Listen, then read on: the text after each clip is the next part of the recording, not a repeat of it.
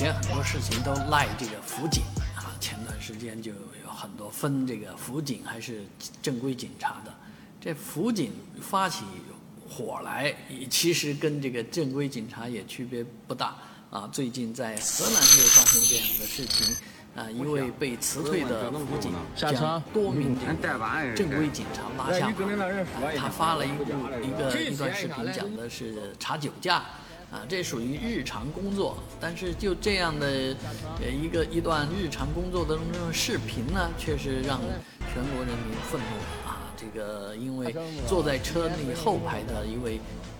呃，男子啊，这个说话说得很大气，其实人家官职也挺高的，虽然是个呃县里面的科级啊科长，但是也当幺幺零的教导员过啊，也做过这个比较高层的一把手，所以呃不管怎么说，他的官腔是十足的，所以说的话呢也非常的，其实，在官场里面也经常能听得到啊，而他这个亮出啊警。警政啊，能够逃脱这个